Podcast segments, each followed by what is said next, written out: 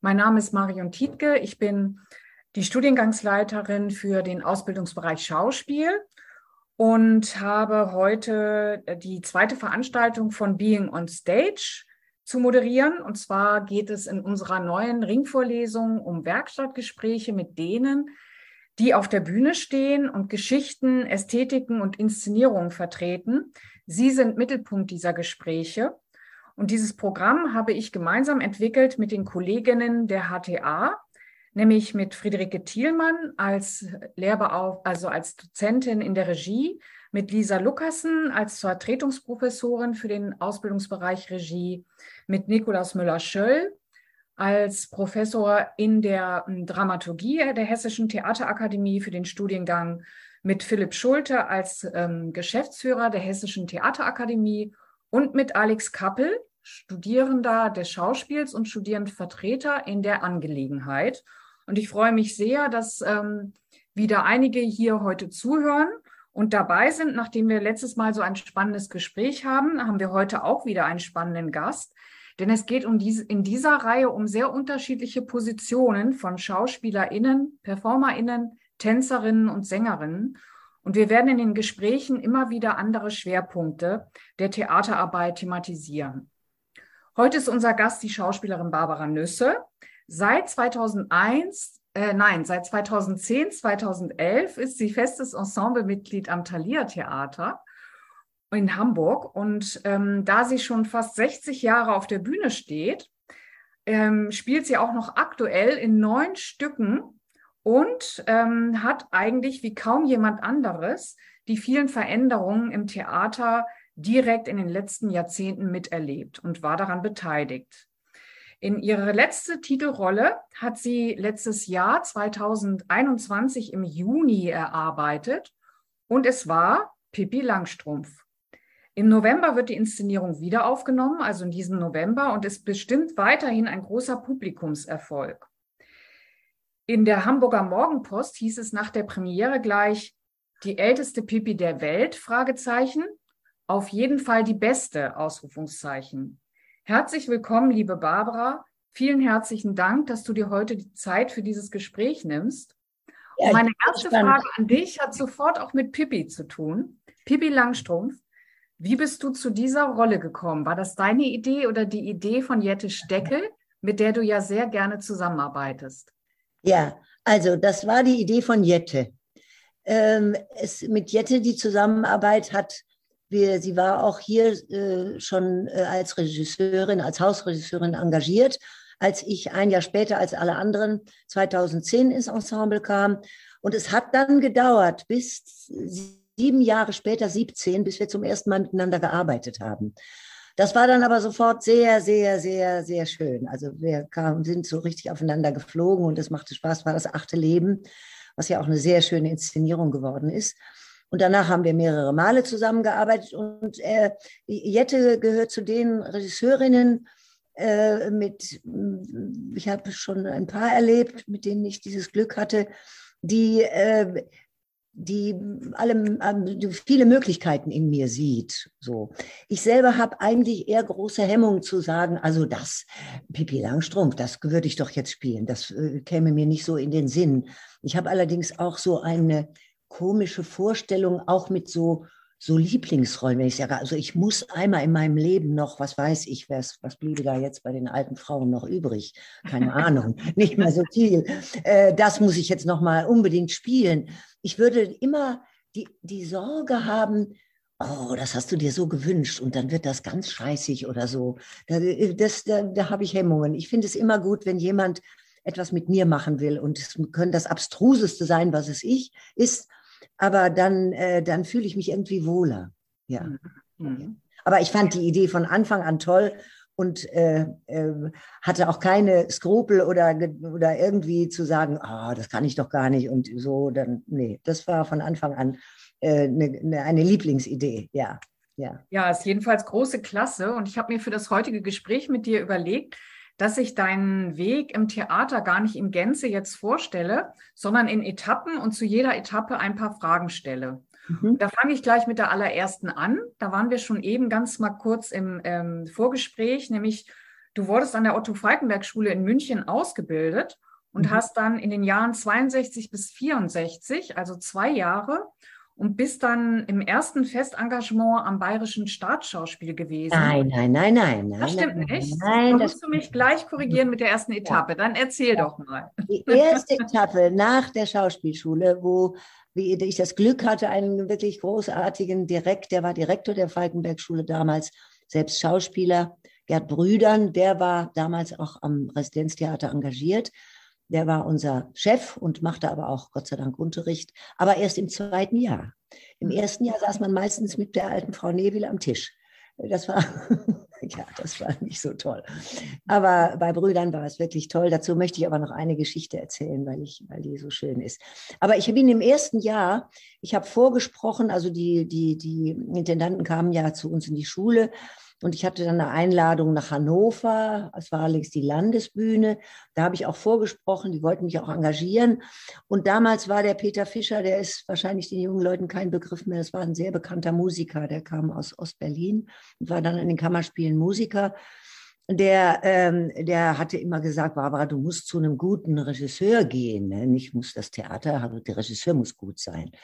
Und der kannte sehr gut den, ähm, den Rudi Wessely, auch Schauspieler, der damals ein kleines privates Theater, das Ateliertheater in Bern leitete. Und da hat er gemeint, ja, da musst du mal vorsprechen dann, ne? Das, das ist ein toller Regisseur. Also bin ich da hingefahren und der hatte vor, den Urfaust zu machen in dieser Spielzeit. Waren, glaube ich, fünf oder sechs feste Schauspieler nur. Ich sollte dann das junge Mädchen sein und würde dann auch Gretchen spielen. Und er wollte immer, dass ich äh, das Gretchen vorspreche. Und das hatte ich eben so ernüchternd und äh, sehr, nicht für mich sehr erfreulich, mit der alten Käthe Nebel am Tisch probiert. Wobei wir uns vorgenommen hatten, meine Ruhe ist hin, mein Herz ist schwer. Und ich war ein sehr junges Mädchen noch. Ich war dann, bin ja mit 19 auf die Schauspielschule 20. Ich war aber noch so ein bisschen sehr jung. Und sie verlangte von mir immer, sie nannte das den erotischen Ton. Das klang dann so, an seinen Küssen vergehen soll, wollt. So. Und das konnte ich nicht. Das habe ich abgelehnt, das so zu machen. Und äh, das hat, war irgendwie so eine gruselige Erinnerung. Und deswegen, ja, also ich habe dann Rudi vorgesprochen und ich habe alles vorgesprochen, was ich hatte. Und er sagte immer, und ja, und Gretchen und Gretchen. Sag ich, nee, nee, möchte ich, möchte ich nicht, möchte ich nicht. Und dann hat er gesagt, ja, schön, alles sehr schön. Dann äh, morgen äh, kauf dir mal das Reklamheft und lern mal die Kerkerszene und dann kommst du zu mir ins Büro. Das Vorsprechen war auf der Bühne, aber dann habe ich im Büro da vor seinem Schreibtisch gesessen und habe ihm dann die Kerkerszene vorgesprochen. Er wollte es unbedingt wissen. Und dann ich, wurde ich engagiert und dann habe ich das erste Jahr da verbracht. Aber auch nur ein Jahr, weil Rudi Wessely dann wegging. Und dann war ich noch zweieinhalb Jahre in Hannover an der, mhm. am, am, wie nennt sich das Staatsschauspiel, also nicht an der Landesbühne. Ja. Mhm. mhm. Und dann ja. kam erst das bayerische Dann kam erst das bayerische Staatsschauspiel. Das war dann auch eine Erlösung, weil ich äh, in Hannover nicht gut äh, zurechtkam mit den Regisseuren. Das war, da hatten wir den Reichert, Franz Reichert, der äh, war der Chef und auch Regisseur. Und das war für mich gar nicht erfreulich. Da hatte ich, und das Schlimme ist ja, wenn man so Anfänger ist, dass man immer denkt, es liegt an einem, an einem selbst, dass man das nicht kann. Ne? Ich hatte wirklich das Gefühl, ich kann einfach nicht mehr Theater spielen. Es ist so, so, äh, alles so, so, so, so komisch aufgeladen. Ich konnte es gar nicht beschreiben, weil mit Brüdern konnte, hat man am Text gearbeitet, ne? Mhm. Und nicht so mit Emotionen und so. Ich weiß, als ich irgendwann mal ganz am Anfang mit dem arbeitete, da habe ich die Julia vorgesprochen aus Romeo und Julia. Hab, der lernst du auswendig, sprichst mir vor und so. Und dann so mit ganzer Begabung, voll drauf, habe ich ihm das vorgespielt. Und dann hat er nur gesagt, ja, ja, Barbara, ich merke schon, die hat was, aber was, das habe ich nicht verstanden. Und dann hat er das wirklich so Satz für Satz, der, mit dem, der hat einfach so am Text gearbeitet und hat immer gesagt, wenn man so mit so über äh, groß, äh, großer Emotion sagte, Barbara, sag es einfach mal nur, sag es mal einfach nur. Und das war natürlich eine tolle Schule. Und wenn dann plötzlich du von dir gefordert wird, dass du so irgendwie so drückst und so Sachen machst, dann das war für mich sehr befremdlich und ich habe gedacht, ich, ich sollte abgehen vom Theater. So, das so, so, so schrecklich habe ich das empfunden. Mhm. Und dann bin ich ja ans Residenztheater gekommen, schon bevor diese Zeit um war. Da habe ich erst eine Übernahme gemacht und habe mit Lietzau gearbeitet. Und das war auch so ein Textmensch. Und da habe ich gedacht, ach ja, jetzt kann ich auch wieder Theater spielen. Ja. Mhm. Aber wenn du jetzt so zurückblickst von 64, wo du aufgehört hast, also mit der Schauspielschule und dann ins Theater reingegangen bist bis heute, einfach, es ist eine große Frage, aber trotzdem glaube ich, dass sie viele hier interessiert. Was würdest du sagen, hat, dich, hat sich aus deiner Sicht in der Rückschau am Theater am meisten verändert? Am meisten hat sich verändert, das fing schon an, eigentlich äh, so 68, 69. Ich war dann aber an Theatern, wo ich das nicht so mitgekriegt habe. Das hat ja hauptsächlich in Bremen stattgefunden mit Zadek, mit Willy Minks und mit solchen Leuten. Dass plötzlich nicht mehr Bühnenbilder gebaut wurden, sondern Bühnenräume. Das ist ein ganz wichtiger Schritt gewesen. Es gab auch schon vorher einige äh, Regisseure und auch Bühnenbildner, die mehr Räume gebaut haben. Aber dieses Bewusstsein davon, äh, das äh, ist eigentlich so über Zadek, über Willy Minks und solche Leute gekommen. Und äh, ich fand das immer richtig, auch ganz aufregend. Ne? Und, ähm, und dann natürlich, das, damit verbunden ist natürlich auch, wie man auf die Geschichten guckt, ne? dass man die nicht so nacherzählt, wie sie halt da stehen, ne? sondern dass man, äh, dass man ein, ein, ein, einen bestimmten Blick auf die Stücke oder etwas, was einen besonders an einem Stück interessiert, dass man das in den Vordergrund rückt und, und äh, wichtig macht. Ne?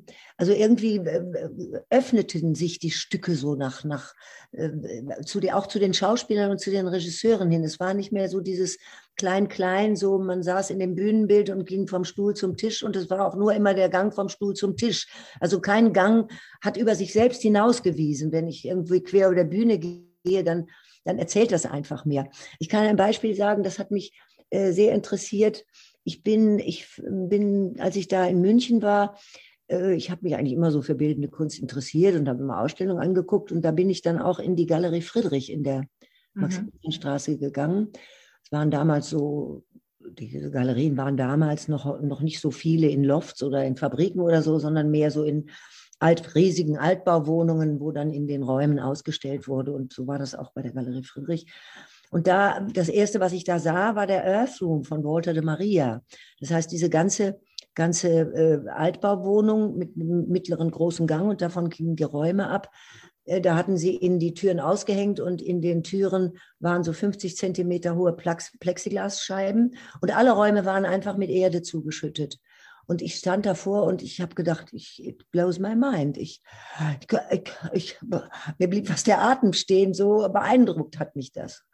Und dann, das hat der Friedrich wohl gemerkt und hat sich dann so in meine Berichtung begeben, hat mir dann was erzählt dazu. Und dann bin ich da immer hingegangen. Jedenfalls fand ich dann, dass die bildende Kunst interessanter war, was, als was wir auf der Bühne machten. Sehr lange Zeit, muss ich sagen. Mhm. Äh, vor, vor, allen Dingen diese Räume, ne, diese, diese Gedankenräume, die da auch entstanden. Ja, und dann hat sich, glaube ich, da weiß ich jetzt nicht, wie, wie das eine wesentliche Veränderung war noch, dass ähm, jedenfalls habe ich das erst später mitgekriegt, dass Stücke sich wesentlich verändert haben, dass es eben nicht mehr nur Stücke gab mit, äh, mit Geschichten und Rollen, sondern also mir ist es am ersten wirklich bewusst geworden bei, bei Elfriede Jelinek, dass plötzlich Stücke äh, Textflächen waren und nicht verteilte Rollen. Also es bedeutet ja für einen Schauspieler auch nicht mehr, dass ich dann, weiß ich nicht, eine Person so und so spiele, es ist auch plötzlich irrelevant, ob dann jemand alt oder jung ist. Es hat dann damit zu tun, wie der Regisseur diese Texte äh, erzählen möchte. Ne? Das ist, liegt aber wirklich im Bereich des Regisseurs. Und da ist so eine viel größere Freiheit entstanden für, für eigene Ideen, für Gedanken, die man sich zu Texten oder zu Stücken macht. Und ich finde das auch absolut notwendig, weil ich kenne auch Kollegen in meinem Alter, die sagen, nee, so möchte ich aber nicht mehr Theater spielen. Und wir haben das doch früher so schön erzählt. Und ich kann nur sagen, ja, aber das ist 30, 40 Jahre her und die Zeit hat sich so verändert. Man muss Geschichten dann auch anders erzählen, wenn die Zeit sich äh, geändert hat. Man kann ja nicht immer weiter so, weiß ich nicht, drei Schwestern spielen, wie Pitt Stein das inszeniert hat oder so. Ne? Mhm. Das, äh, ich würde da gleich nochmal äh, äh, mich dranhängen. Und zwar, du hast eben auch Hans Lietzau erwähnt und du hast ja auch mit wirklich vielen großen Leuten gearbeitet, auch mit Hans-Günther Heime, ja. mit Roberto Ciulli, mit Klaus Peimann und ähm, Peter Rudolph. Ja, genau. Und äh, das sind alles Theaterregisseure, äh, die wahrscheinlich die hier Anwesenden nicht mehr kennen, höchstens ja. so aus den äh, Theatergeschichtsbüchern. Ja. Aber wenn du da jetzt mal auf diese Zeit, auf diese Anfangszeit guckst, die ja auch schon lang war, da äh, würdest du, gibt es da Arbeitsweisen, die dich von den Regisseuren sehr geprägt haben? Was war dir wichtig? Weil jede schauspielerische Arbeit ist ja, wenn sie äh, sehr schön ist für einen und sehr äh, erfolgreich meine ich jetzt nicht in Zuschauern, so für einen selber sehr erfolgreich, da nimmt man ja meistens auch etwas mit. Ja. Und, und war das so? Und wenn, was hast du dann aus diesen Begegnungen für dich mitgenommen?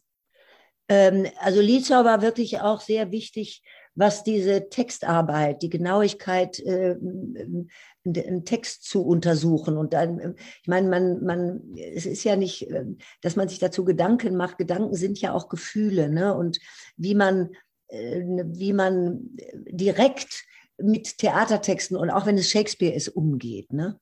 Das, äh, das war wie so eine Fortführung eigentlich der Arbeit, die ich, die ich da, diese schöne Arbeit, die da mit Gerd Brüdern auf der Schule stattgefunden hatte. Ne?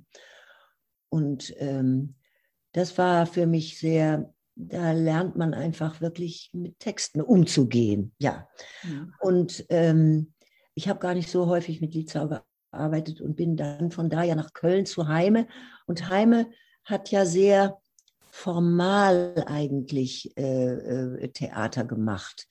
Äh, auch, auch, auch als Figur war man so, wie soll man sagen, hatte man so eine bestimmte Körperhaltung. Es war so fast nicht, also ist nicht pantomimisch, aber sehr, sehr expressiv. Man ging jedenfalls nicht so, wie jeder Mensch so auf der Bühne rumgeht. Das tut man sowieso eigentlich als Schauspieler nicht. Man braucht, muss, glaube ich, für jede Figur einen anderen Körper erfinden. Da bin ich mhm. absolut sicher, weil der eigene Körper reicht nicht für andere Wesen, die man darstellen muss. Mhm. Ähm, äh, und da, da, da habe ich auch wahnsinnig viel gelernt, äh, weil es so wichtig war, dieses Formale trotzdem zu füllen mit, mit Emotion und mit, mit innerem Engagement. Ne? Du kannst ja formal was sagen, dann bleibt es so eine Hülle, aber wenn du das füllen kannst, dann, dann entsteht da auch, kann wirklich was entstehen. Mhm. Ähm, da war ich, ja, da war ich vier Jahre, glaube ich, in Köln. Und dann hatte ich aber auch das Gefühl, ich, das muss jetzt mal was anderes, ne? Jetzt muss, weil ich viel auch in der Zeit mit Heime gearbeitet und bei Julie war es dann anders, ne? Julie war nicht formal, der war eher ganz lebendig. Mit dem habe ich auch sehr gerne gearbeitet. Und der, der war auch sehr offen. Ja. Ja. Ja, du Aber warst ja insgesamt auch an vielen großen Häusern. Ich habe das jetzt eben ein bisschen übersprungen, also am Schauspiel Köln, am in Stuttgart, im Bochum. Ja, aber das so, ich kann das so hintereinander ja. sagen, weil in Köln war wirklich Heime sehr wichtig, ja. äh, so für eine Art und Weise zu spielen, ne? wo man ja immer was anderes lernt. Und äh, von da aus bin ich dann nach, äh, nach, nach, äh, zu Peimann gegangen, äh, weil ich hatte auch in München schon einmal im Cuvier Theater mit Nils Peter Rudolph mhm. gearbeitet. Da haben wir Mina von Barnhelm gemacht. Und das hatte ich sehr, sehr, sehr gerne gemacht, weil der so real äh, mit, äh, und das macht sich ja besonders bemerkbar, wenn man einen Klassiker macht, ne? dass, dass es so wirklich ist und plötzlich man nicht irgendwie so altertümlich damit umgeht, sondern man hat das Gefühl, es ist so, heutig kann man damit umgehen. Äh, und ich bin hauptsächlich wegen Nils, der war da engagiert und hat da, glaube ich, unglaublich wunderbare Inszenierungen gemacht. Äh, Peimann ist ja nur so ein Egoist, der drängte sich immer vor und es hieß immer nur Peimann, Peimann, Peimann. Darum ist Nils dann auch irgendwann weggegangen. Und da habe ich, und das war eigentlich äh, gleichzeitig das, das neue Erlebnis. Ich habe mit Nils da Trilogie des Wiedersehens Boto Strauß gemacht. Und mhm. diese Art Wirklichkeit in den Stücken von Boto Strauß, diese, die sind ja eigentlich nur exzellente Boulevardstücke. Ne? Ja, äh, ja, und, und wie der Nils das in Wirklichkeit auf der Bühne umsetzen konnte, das war erstaunlich. das war auch so schön, weil dieses, meistens hat der Boto ja auch Stücke geschrieben, wo viele Leute auf der Bühne sind. Und in Trilogie ist das eine ganze Menge von Leuten, die sich da versammeln bei einer Vernissage und sich über Kunst äußern. Äh, ähm, das ist ja natürlich besonders lustig auch, kann sehr lustig sein.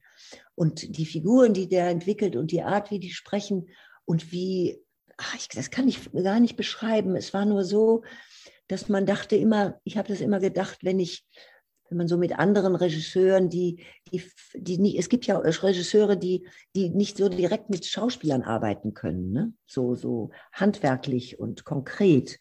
War aber auch einer, der hat immer vorgespielt. Es war immer sehr lustig, vor allem wenn er Frauen vorspielte. Aber man konnte immer was erkennen. Man konnte immer eine Haltung erkennen. Und dann hilft das auch. Ne? Man kann es ja eh nicht einfach so nachspielen. Und äh, Nils konnte auch gut vorspielen, es war auch sehr komisch. Und das war so, äh, wie soll man das sagen? Äh, der hat uns zum Beispiel gezeigt, weil wir, dann gab es natürlich auch viele so Gruppenszenen, wo ganz viele Leute auf der Bühne waren. Und wenn dann so 10, hm, 15 Leute auf der Bühne sind und äh, sind da in einem Raum und reden so miteinander. Da wurden immer so einzelne Texte hochgehoben, die man hörte. Das wurde richtig von der Dramaturgie so aufgeteilt, das, was man hört, was man nicht hört. Die anderen mhm. haben aber weiter geredet. Es war auch sehr interessant, ne, dass man so einen Sprachteppich hört und herausgehoben so einzelne Gespräche bei einzelnen Leuten. Mhm. Äh, und da haben alle unheimlich gespielt. Ne? unheimlich gespielt. So, wir sind ja so viele, muss ja irgendwie sichtbar werden. Und dann hat er uns das gezeigt und hat uns gezeigt, wenn wir in der Pause einfach nur auf der Bühne alle rumgestanden haben. Und er hat gesagt, so ist die Wirklichkeit, nicht alle spielen. Ne? Hm. Das war sehr, sehr erhellend, muss ich sagen. Hm. Ja. Hm. ja, das glaube ich.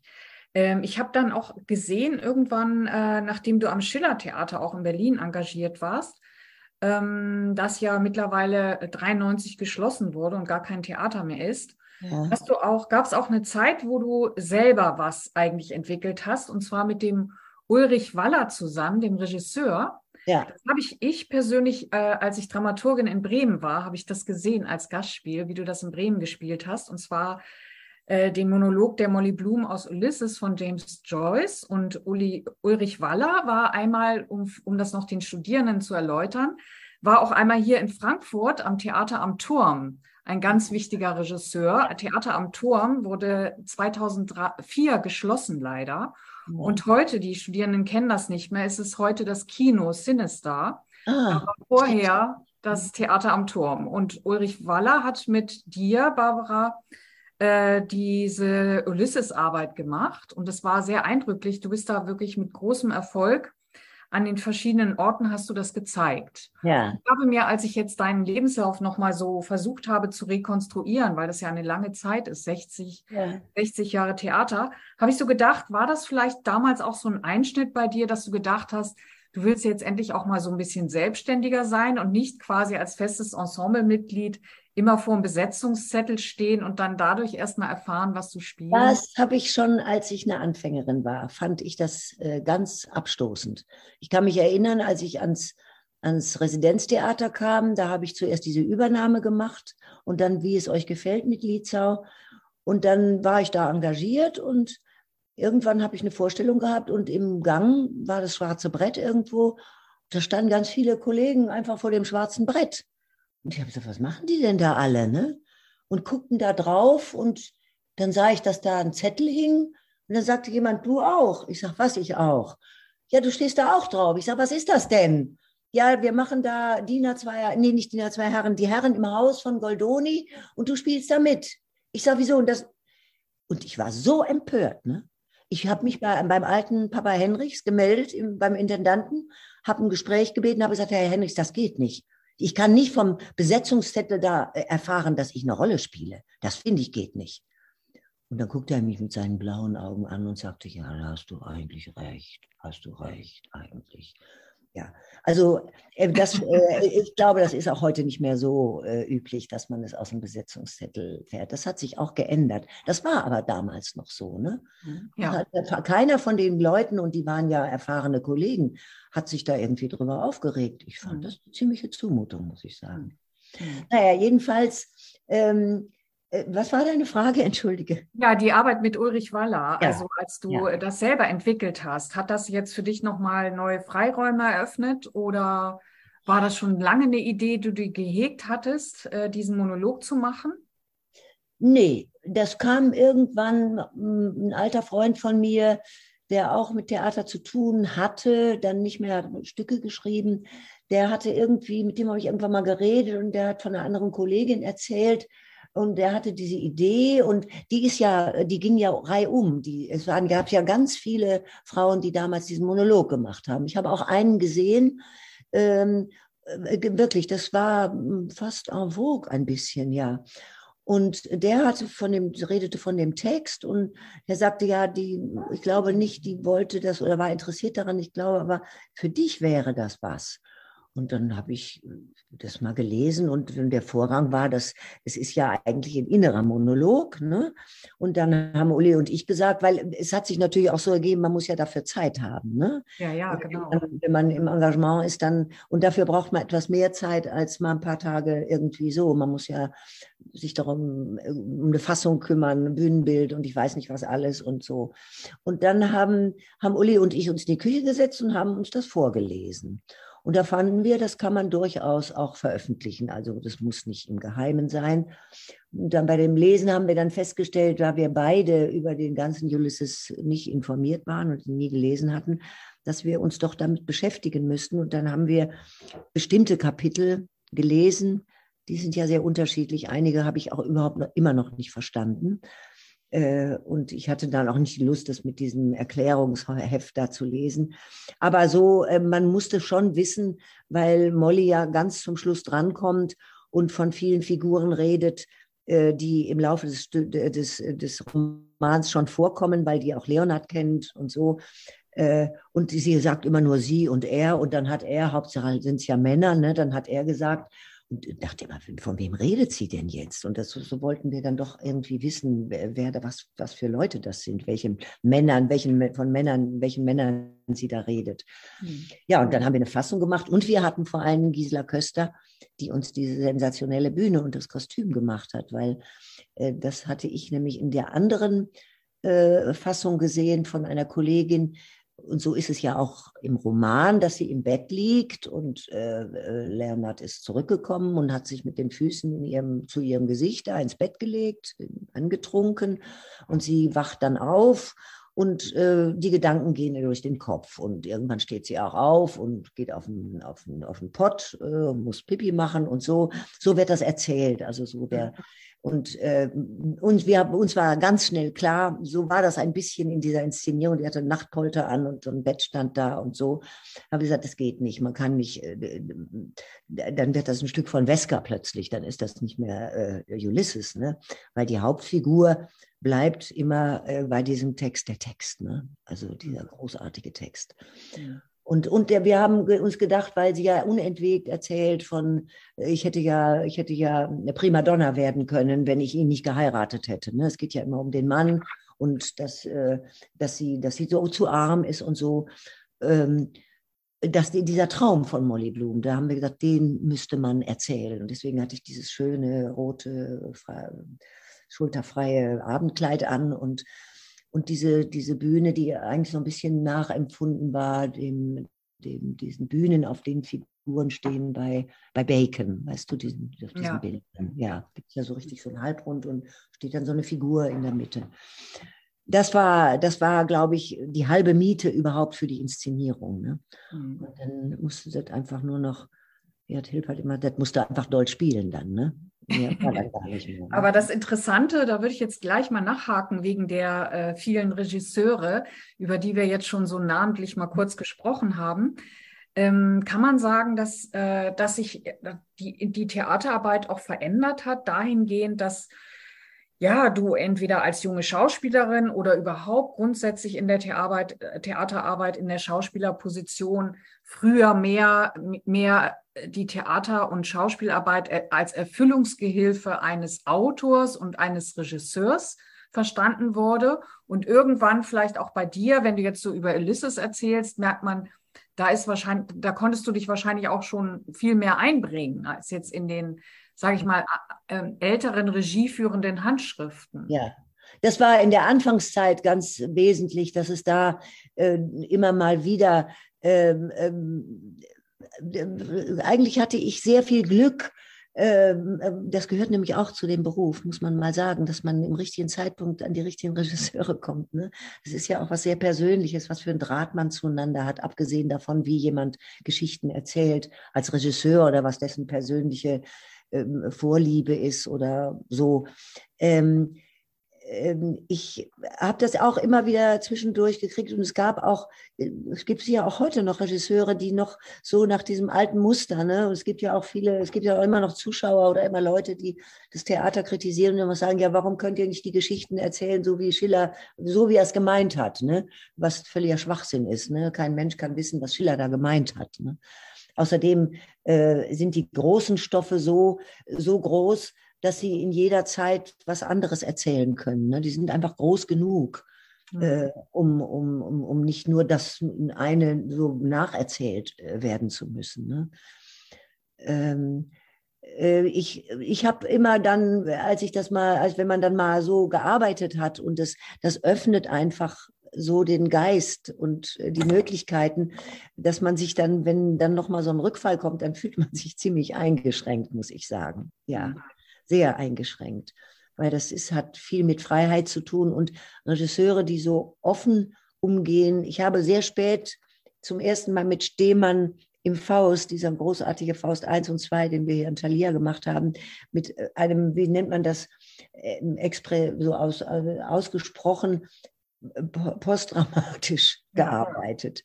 Und da habe ich auch zuerst gedacht, ich weiß gar nicht, was, was meint er denn? Der hat dann immer gesagt, Barbara, sag doch mal den Text, nee, sag mal, mach mal den und du weißt noch gar nicht, wo das hinläuft. Das, das ist so offen und du musst da immer so rumprobieren und weißt noch gar nicht warum. Manchmal, wenn es dann stimmt, merkt man, ach so, ja, das äh, ist ja was, ne? Da ist ja irgendwas. Und äh, dann, das merkt man dann. Aber zuerst habe ich gedacht, das, ich verstehe da gar nichts. Ne? Ich weiß gar nicht, was der da macht, was der da will. Das weiß er zum Teil auch selber noch nicht. Und das mhm. muss man dann auch zulassen können, natürlich. Ne? Mhm. Man zulassen können. Und ich habe ja auch mit Marthaler gearbeitet. Da ist es auch so, dass man, ja, da studiert man Lieder ein, Chöre. Und dann macht man mit dem Tanzlehrer so bestimmte aber so Abläufe von, von Körperbewegungen. Und dann denkst du immer, ja, und irgendwann sagt er, weißt du, ihr habt doch da vorerst dann das gemacht und dann habt ihr doch, haben wir doch dieses Lied einstudiert und diesen Chor, macht das doch mal hintereinander.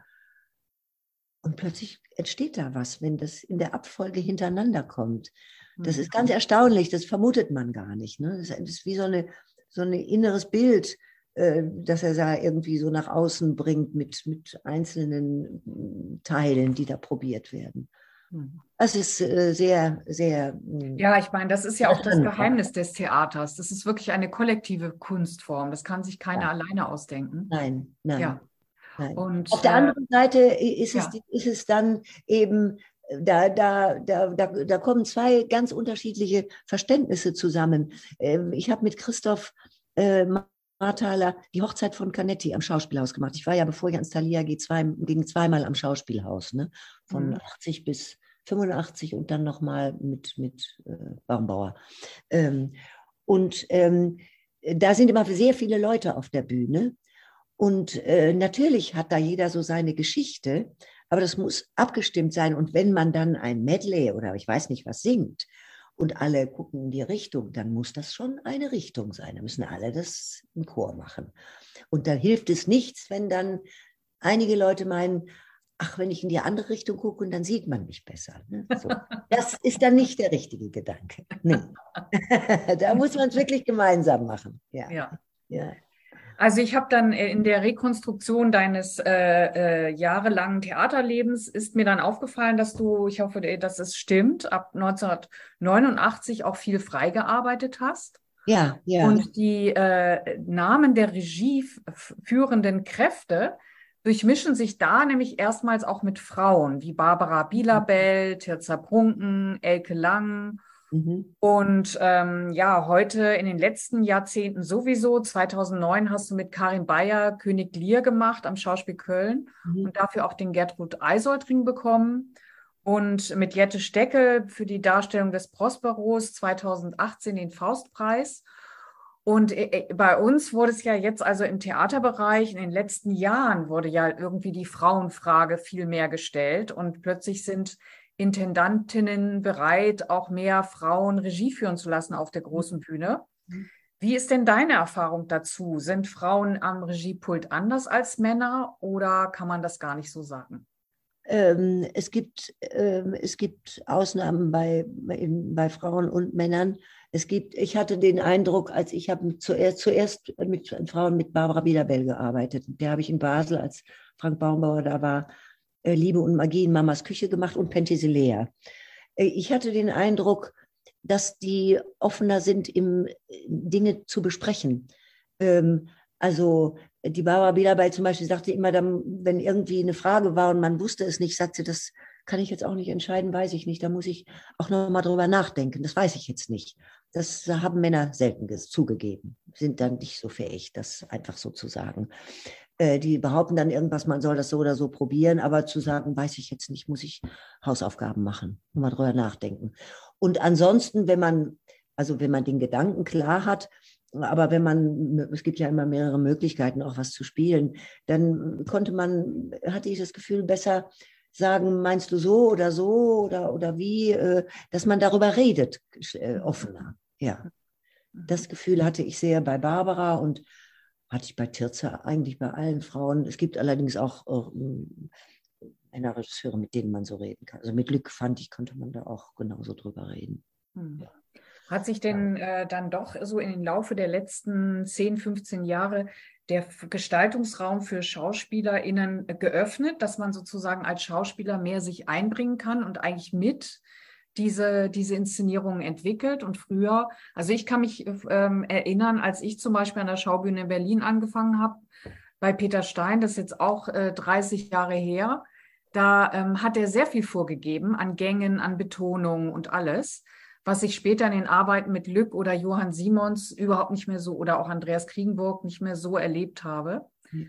Also da habe ich eine andere Position von Schauspielern erlebt. Ja, ja. ich kann eine ganz schöne Erz äh, Geschichte erzählen, die wirklich äh, beschreibt, wie also das ist vielleicht sogar noch vor meiner Zeit, aber als ich angefangen habe, gab es das noch, dass man sozusagen auf die, auf die erste Probe kam.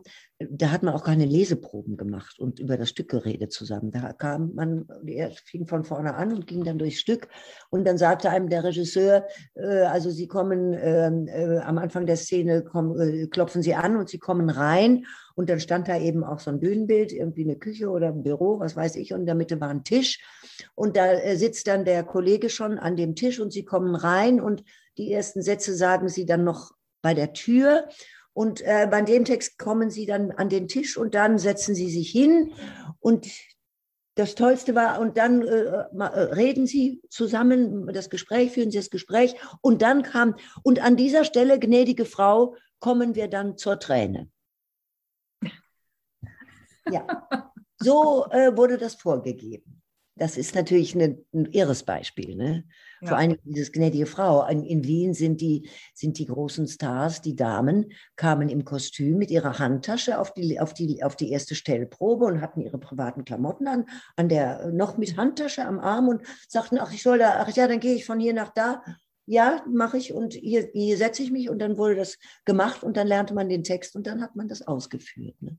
Mhm. Nein, das, äh, das war dann auch, als ich äh, arbeitete, schon nicht mehr so starr. Ne? Mhm. Äh, aber das hat sich wesentlich geöffnet. Ne? Also, dass man einfach, äh, die Schauspieler fangen an, mit so halb gelerntem Text so eine Szene einfach mal zu spielen, ne? so auszuprobieren, weil das man darf ja nicht unterschätzen, was was einem, was man gar nicht will, was alles passieren kann, was aber sehr, sehr gut ist, ne? was sehr äh, gut für die Szene ist, ne? dass man sagt, oh, das müssen wir aber behalten oder, oder so. Ne? Mhm. Ja, das ist, äh, das, also so starr ist das Gott sei Dank heute überhaupt nicht mehr. Und man kann sich wirklich viel mehr einbringen. Man kann sich auch man kann sich auch äh, bei, darum machen wir ja Leseproben, man kann sich auch dramaturgisch viel mehr einbringen, mhm. dass man sagt, ich finde diesen Satz schittig, ich, ich, da haben wir jetzt was gestrichen oder wir machen nun ja auch Romanbearbeitung, da gibt es doch diese Szene. Es wäre doch viel wichtiger, wenn wir die Szene drin hätten, äh, wenn ich schon die Rolle spiele, als die Szene, die ihr da rausgewählt habt. Also über solche Dinge kann man sprechen und das ist, das ist viel wert, weil es, es ist ja so, dass äh, sehen, wenn, wenn ich mit meinen Augen und ich als die, die die Rolle spielt, darauf gucke, ich sehe ja was anderes als die anderen drei. Und wenn je mehr Leute drauf gucken, desto mehr kann man sehen eigentlich. Ne? Und es bereichert die Geschichte. Ne? Also das kann ich nur zwei Anekdoten auch gleichzeitig erzählen. Wir beide haben uns ja kennengelernt bei den Proben, also jetzt aus der Arbeit. 2004 bei The New Electric Ballroom. Das war eine Uraufführung der Münchner Kammerspiele von einem Text, den Enda Walsh für die Münchner Kammerspiele geschrieben hat. Und wie, ich habe damals die Übersetzung von Peter Thorberg überarbeitet und ich weiß noch sehr genau, bei den ersten Leseproben hast du äh, auf eine unglaublich präzise und genaue Art und Weise immer den Finger an die richtige Stelle gelegt und hast gesagt, da stimmt immer noch was nicht in der Übersetzung. Ja. Und dem war auch so, weil ihr als Schauspieler und Schauspielerin natürlich äh, sofort merkt, wenn etwas sozusagen nicht in den Mund geht oder einfach auch nicht passt vom Gestus. Ja, oder auch wenn auch wenn der Sprachrhythmus nicht stimmt. Ne? Ja. Das ist eine Frage des Rhythmuses, der Sprache und des Inhalts, beides. Ne? Ja. ja, und da muss ich sagen, da fand ich dich wahnsinnig bestechend. Also es hat mir unglaublich imponiert, wie du mit Sprache umgegangen bist oder überhaupt auch auf der Bühne mit Sprache umgehst. Und ich würde dich gerne mal fragen wollen, was bedeutet Sprache für dich im Theater? Und zwar stelle ich dir die Frage deshalb, weil ja in den letzten Jahren die Autoren immer mehr zurückgegangen sind und auch viele eigene Projekte an den Theatern entstehen. Mhm. Aber ich habe dich immer erlebt als eine Schauspielerin, die sehr, sehr präzise mit Sprache umgehen kann und wo die Sprache auch wirklich ein Handlungselement auf der Bühne ist. Ja, äh, ich glaube, äh, Sprache ist mit das Wichtigste auf dem Theater. Äh, ich, ich, sage nur ein Beispiel, also ähm, wenn man Shakespeare spricht, natürlich gibt es verschiedene Übersetzungen, es gibt bessere und schlechtere, es gibt konkretere und etwas blumigere, was weiß ich. Äh, aber da, da kommt es einfach auf die Qualität der Übersetzung an, auf die Musikalität und die, Re, die, die Wirklichkeit, wie, wie sie also Inhalte einfängt. Äh, ich, ich liebe Elfriede Jelinek, die Sprache, die Möglichkeiten, wie die in, in verschiedenen Genres äh, in, innerhalb von drei Sätzen aus dem großen Pathos in eine Banalität rutscht. Und das ist einfach fantastisch. Und Sprache kann so viel. Und äh, äh, abgesehen von der Sprache äh, finde ich auch das Sprechen was Wichtiges. Also wie spreche ich einen Text oder wie spreche ich als eine Figur einen Text? Das sind ja alles noch, noch Unterordnungen und, und, und Variabilitäten. Jedenfalls ist das für mich ein ganz, ganz wichtiger Punkt. Und ähm, äh, ich, ich finde ja immer, ich sage, ich halte es da mit Navid Kermane, die Sprache erzeugt Wirklichkeit, ne? Es mhm. erzeugt eine eigene Wirklichkeit. Deswegen finde ich das auch so, äh, so, so wichtig. Ähm, also ich, ich, ich und äh, als schönes Beispiel, als ja. Gegenbeispiel, da habe ich mich mit Glück immer so gut verstanden, weil wir ja diese, zum Beispiel haben wir ja dann noch diese drei äh, Romane von dem Solar in drei Abenden äh, gemacht. Und äh, da wurde aus einem Roman dann eine kurze Fassung. Das war dann auch wirklich, das war schon sehr konzentriert. Und ich weiß immer, dass ich zu Lück noch sagte, weil ich habe gar nicht so riesengroße Rollen da gespielt. Ich habe immer gesagt, Lück, den Satz brauche ich nicht, den können wir weglassen. Und Lück sagte auch, ich brauche den auch nicht. Und wir waren uns immer einig, lieber weniger, lieber weniger, lieber streichen, streichen und dann aber das Richtige sagen. Ne? Ja. Ja, also gemeint war jetzt eine Aufführung, die entstanden ist für ähm, die Ruhrtriennale. Mhm. Und zwar drei Romane von Emile Solar und die Regie hatte damals Luc Percival. Ähm, ich komme jetzt noch mal auf eine lustige Anekdote zurück, die ich in der Probenzeit von New Electric Ballroom ähm, mir so, erinnert habe, als wir das gemacht haben. Und zwar weiß ich, da hast du einmal auf der Probe erzählt, dass du als junge Schauspielerin erlebt hättest, wie ältere Kollegen vor der Vorstellung auf die Bühne gingen, um ihre eigenen Rituale zu machen, bevor sie ihre Rolle spielen am Abend und ich vermute, dass dich das eher belustigt hat, denn du wurdest von den Kollegen gefragt, und das Zitat habe ich mir gemerkt, ich hoffe, es stimmt. Wann transfigurieren Sie, Frau Nüsse? Ja. Das fand ich damals so äh, bezeichnend. Ja. ja, das war ein ganz älterer Kollege, mit dem habe ich, das war in meinem zweiten Engagement in Hannover, Herr Otto Collin, der sprach auch gerne mit geschlossenen Augen. Und wenn er auf der Bühne stand und wenn Franz Reichert, der stramme Franz, ihm sagte, äh, der hat immer gerne laut und deutlich, auch ein bisschen äh, so über einen Kamm geschert, so lauter, lauter, so schön deutlich sprechen. Ähm, dann sagte Otto immer, äh, Herr Reichert, wenn ich am Abend auf der Bühne stehe und sende, dann versteht mich jeder. Äh, der sendete, also, ne, der spielte nicht, der sendete. Und ja, und ich habe eben irgendwann, ich habe mit ihm zusammengespielt, Bruder Zwist im Hause Habsburg, und er spielte den alten äh, Philipp, heißt der, glaube ich, oder wie heißt der? Wie heißt der? König? Nee, der heißt anders. Ist ja auch egal. Er spielte den König, den kunstliebenden König. Und ähm, äh, ich spielte so, ich weiß den Inhalt gar nicht mehr. War schreckliche Aufführung, furchtbar. Es war eine schlimme Zeit. Und jedenfalls, ich äh, bekam irgendwann mal knapp aus der Garderobe. Äh, sonst haben wir uns immer getroffen vor dem Auftritt draußen im Flur. Und dann hat er mir auch erklärt, wie er die Jamben knetet. Er hat mir auch erzählt, wie er den Text behandelt. Ich knete die Jamben, hat er mir so vorgemacht. Ich knete die Jamben und dann hat er sie gesagt, und dann geht das hier über die Schulter so, oh, über die Schulter runter und dann unten. So war die Erklärung.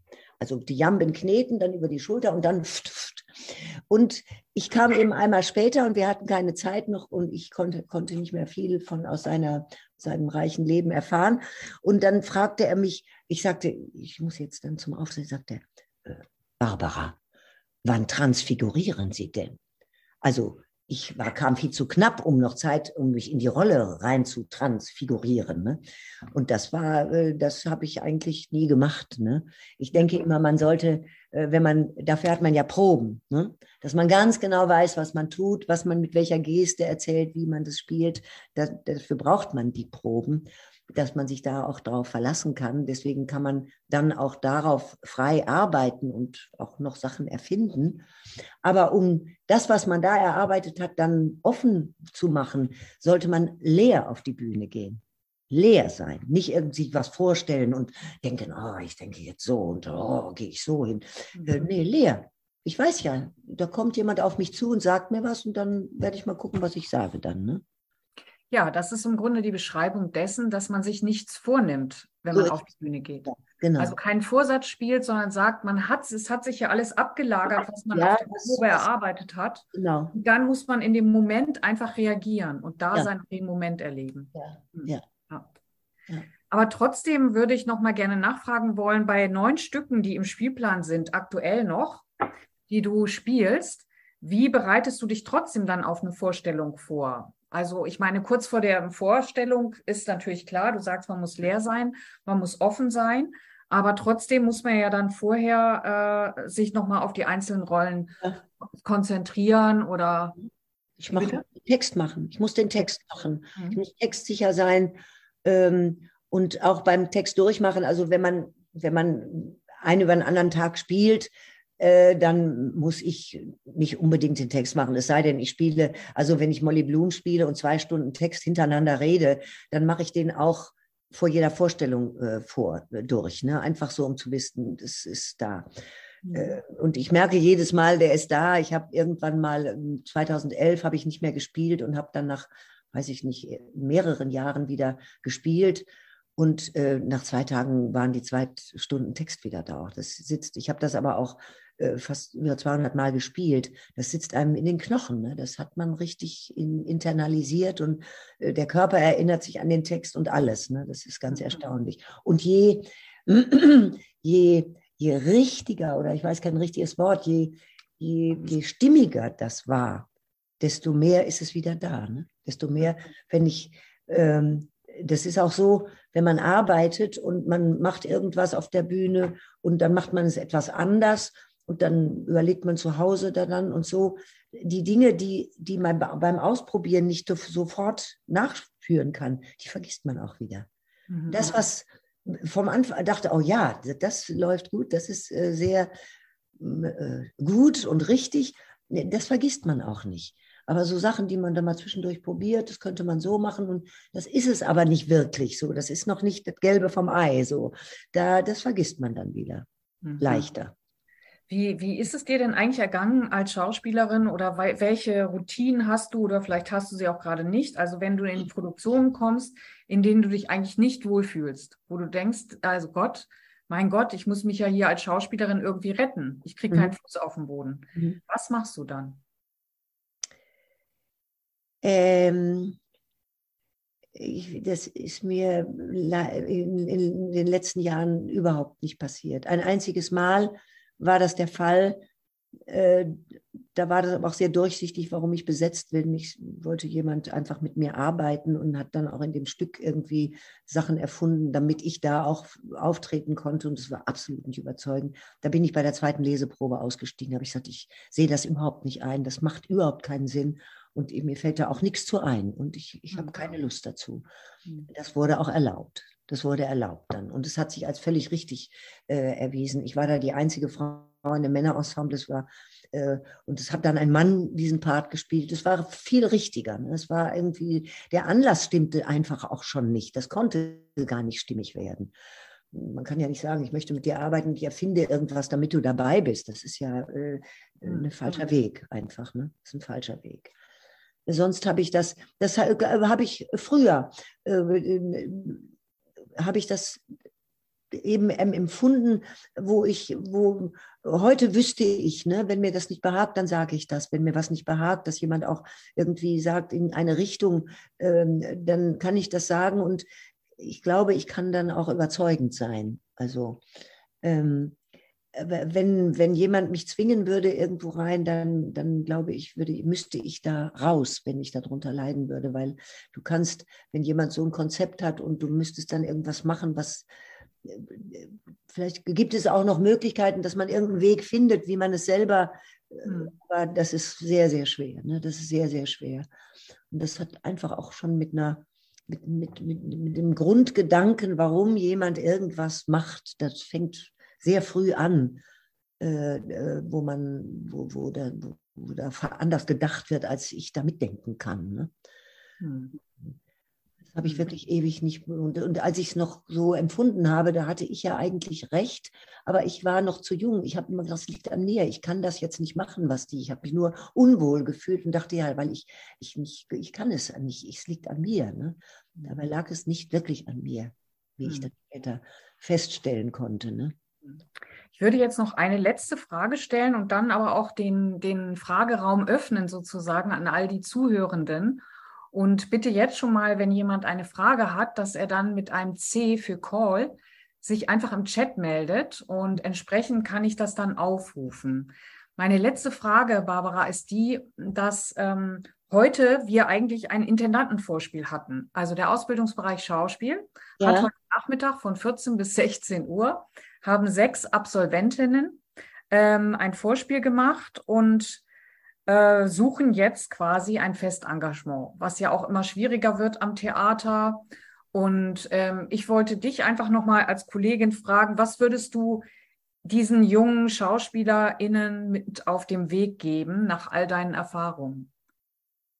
Gäbe es da eine Botschaft, wo du denkst, das ist wichtig, wenn man losmarschieren will?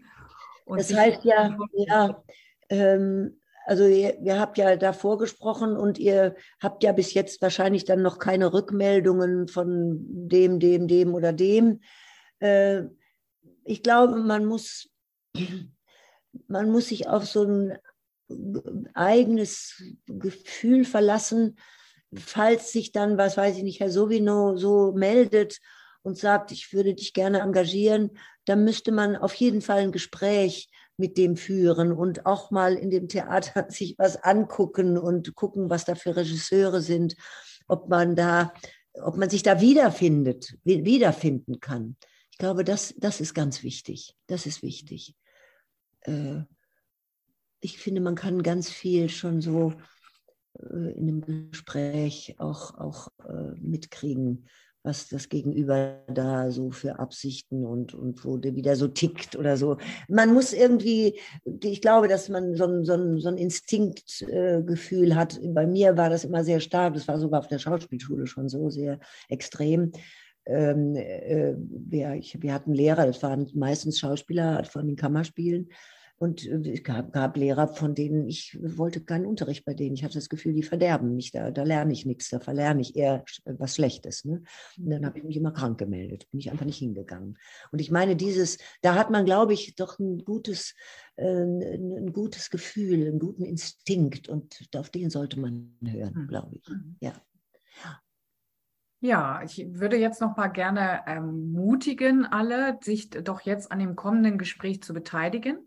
Wir haben noch eine äh, halbe Stunde Zeit und es wäre schön, wenn es auch Fragen gäbe. Mit einem C im Chat angeschrieben, äh, rufe ich dann den oder diejenige auf und ähm, warte jetzt, reagiere jetzt einfach mal auf das, was im Chat kommt.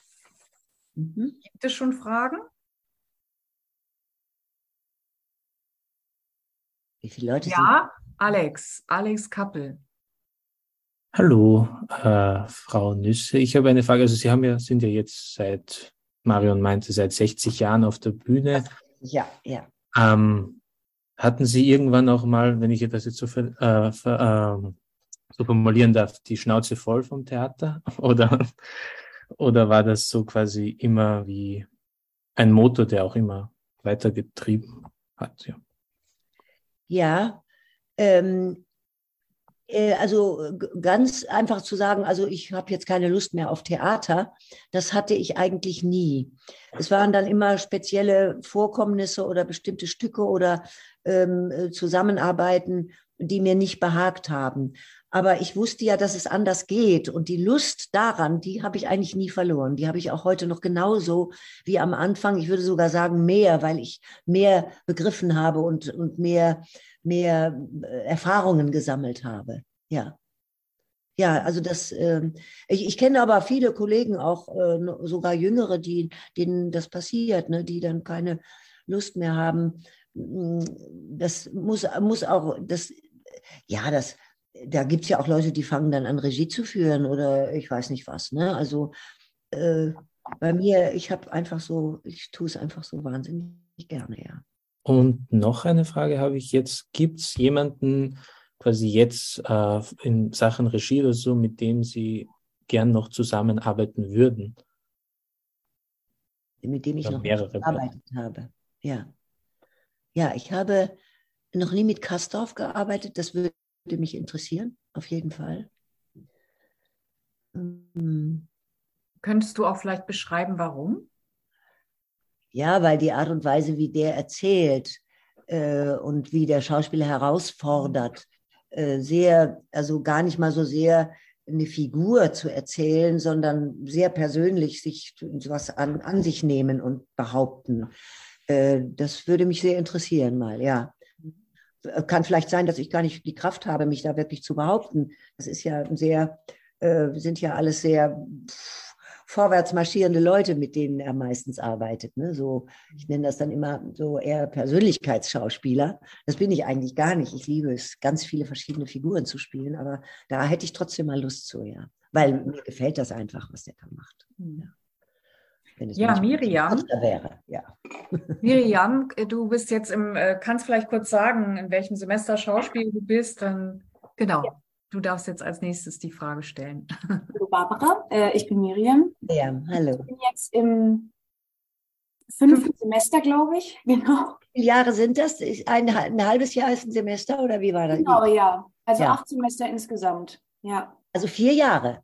Ja, vier Jahre. Ja, vier Jahre, ja, ja. Genau. Das ist für mich äh, ja, ich finde es super interessant ähm, und ähm, ich habe mir jetzt, äh, weil bei mir geht es jetzt auch langsam so los, dass man darüber redet, nächstes Jahr ist AWO und was gibt es denn für Monologe und ah, also das Absolventenvorspiel. Ah, Absolventenvorspiel. Das ist nicht ZV, sondern AFO.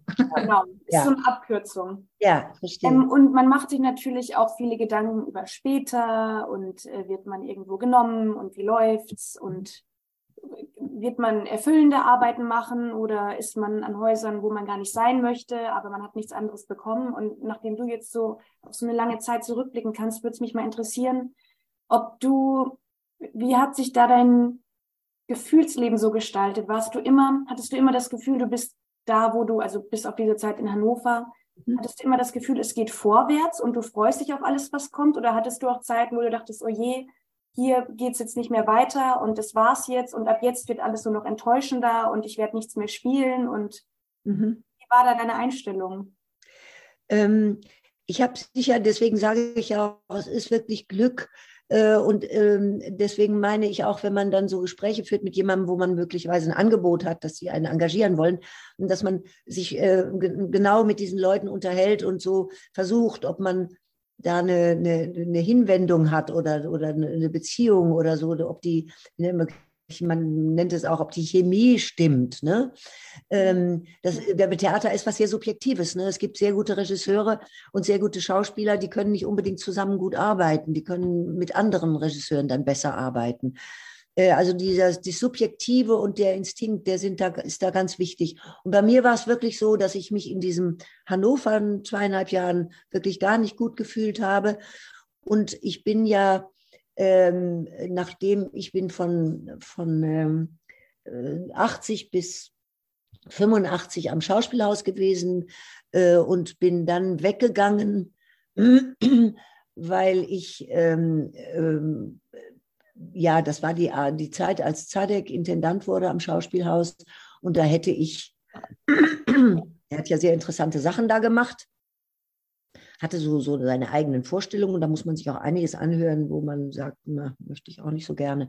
Und er hatte irgendeine Inszenierung, die, die hatte es schon in London gegeben, die sollte so, wie sie war, mit Kostüm und allem nach Hamburg übertragen werden. Und wir mussten dann die da reinschlüpfen in die schon gehabten Kostüme und das so übernehmen. Und es war auch ein ganz dämliches Stück, das hieß Pack of Lies, ein Haufen Lügen. Und da habe ich ihm gesagt, ich möchte das nicht spielen, das fände ich irgendwie dämlich und ich hätte keine Lust dazu.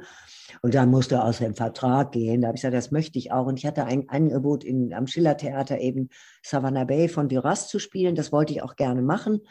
Und deswegen bin ich ans Schillertheater gegangen und das war das war auch ganz, ganz schwer, also zum Teil.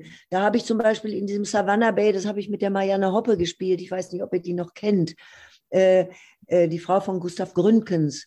Äh, und da haben wir mit einem älteren Herrn, mit Professor Willi Schmidt, der eigentlich vom Bühnenbild kam, haben wir da gearbeitet, der war da Regisseur.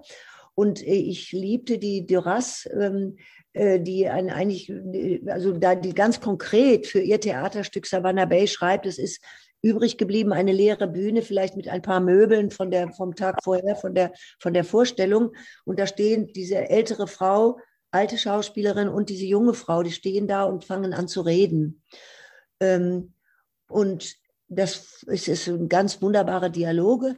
Und dann äh, äh, habe ich mit dem Professor Willi Schmidt ein Gespräch gehabt und dann meinte er, ja, ich sollte das doch spielen, da war er mit einverstanden. Und dann kam ich auf die erste Probe und da hatte er ein Bühnenbild gebaut. Für, also äh, im Gegensatz zu dem, was die Duras da beschreibt, ne? leere Bühne, übrig gebliebene Möbel vom Tag vorher von der Vorstellung. Er hatte eine Terrasse gebaut mit, äh, mit wie heißen diese Rohrmöbel, so, so, so Korbstühlen. Und da war so eine Pergola mit, mit Glycinien, mit Rankpflanzen. Und dann hinten war ein Vorhang, da ging man durch den Vorhang, da waren, waren so Steine aufgebaut, wie wenn da hinten irgendwie Meer wäre. Und ich habe gedacht, Nüsse, geh nach Hause. Geh nach Hause. Das stimmt nicht, das geht nicht. Das funktioniert nicht. Es gibt Stücke, die kann man in bestimmten Bühnenbildern nicht spielen. Das geht nicht. Es ist von, von Anfang an falsch. Und das war es auch. Aber ich habe erst mal gemacht. Ich habe es gemacht. dann kam er noch und sagte, weil die, die, die, die, die, die, die Duras beschreibt, die Frauen stehen da auf der Bühne, man hört so ein Chanson von der Edith Piaf. Das hört man da. Und dann sagte er zu mir, Barbara, du nimmst so ein Kofferradio, wir müssen ja alles schön konkret, ne, Füße auf dem Boden äh, haben, kommst mit dem Kofferradio, da hört man das. Da habe ich gesagt, Herr Professor, ich finde auch, dass man konkret sein soll. Aber in diesem Fall würde ich mal sagen, die Musik kommt aus den Köpfen der beiden Frauen. Ist mir egal, aber auch auf keinen Fall aus einem Kofferradio. Und dann fand er das aber doch und dann habe ich das Ding in die Hand genommen und habe es gespielt. So. Und wusste, das ist falsch. Und habe weiter diese ganze Schitte gespielt in diesem unmöglichen Raum. Ich habe, ich habe die mit, weiß ich nicht, mit Campari äh, bewirtet und, und dann kamen wir auf die Bühne. Wir kamen auf die Bühne und da stand plötzlich diese ganze Dekoration. Das ist ja immer noch in der, wie nennt man das, in dem angedeuteten auf der Probebühne, das sind das so Holzwände, das kann man ja alles noch aushalten. Aber wenn da plötzlich eine Pergola steht und die Glycinien, die, die Ranken gehen darunter, ich habe gedacht, ich, ich werde nicht mehr. Ne? Und dann kam Marianne Hoppe und ich habe gesagt, Marianne, haben Sie das gesehen? Hier, gucken Sie sich das mal an. Sagt sie, ich gucke da gar nicht hin. Sage ich, aber wir müssen da drin spielen ja, ich gucke da gar nicht hin. Und dann, dann haben wir das gespielt und ich, ich habe so gelitten in dem das tun und wissend, ich ganz falsch. Ne? Und dann bin ich in die Dramaturgie gegangen und habe gesagt, Leute, weil er hatte, Professor Willi Schmidt glaubte, er macht die Jahrhundertinszenierung. Er liebte uns beide, verehrte uns und fand das toll. Und es war furchtbar. Und ich bin hochgegangen, habe gesagt, bitte Leute, er hatte auch, weil er immer ungestört mit uns sein wollte, hat er gesagt, bitte keine Dramaturgen, es soll keiner hier sein. Ich mache das ganz alleine mit diesen wunderbaren Frauen. So. Dann kam diese Scheiße daraus. Dann bin ich hoch und habe gesagt, Leute, es muss jemand kommen und sich das angucken. Ich kann euch das noch einmal vorspielen, so wie es ist. Und dann mache ich das nie wieder. Nie wieder. Ich habe das Gefühl, ich fahre unentwegt mit 200 Stundenkilometern frontal gegen eine Wand. So ein Gefühl war das. Dann kam Sasse, dann kam auch ein Kollege noch von mir, die guckten das an und die merken auch, ja, man weiß gar nicht, was, was machen die da? Man versteht nichts. Ne? Mein, äh, Peter Franke war damals mein Freund und sagte, ich dachte immer, ich dachte, na ja, die Hoppe ist eigentlich eine sehr gute Schauspielerin, die Barbara ist eigentlich auch eine gute Schauspielerin. Ich verstehe, weiß überhaupt nicht, was die da machen. Und das hat uns hat mich bestätigt dann wurde Herr Professor Willi Schmidt hat das dann nicht weitergemacht und wir haben ein ganz neues Bühnenbild gekriegt und der Fred Berndt hat dann noch mal ganz von vorne angefangen. Ne? Weil das war, war wirklich, du, du merkst, ich mache, das, es, es geht nicht. Und, und da habe ich auch, ich hatte recht, am ersten Tag hätte ich sagen müssen, geh nach Hause müsse. Das stimmt nicht. Ne?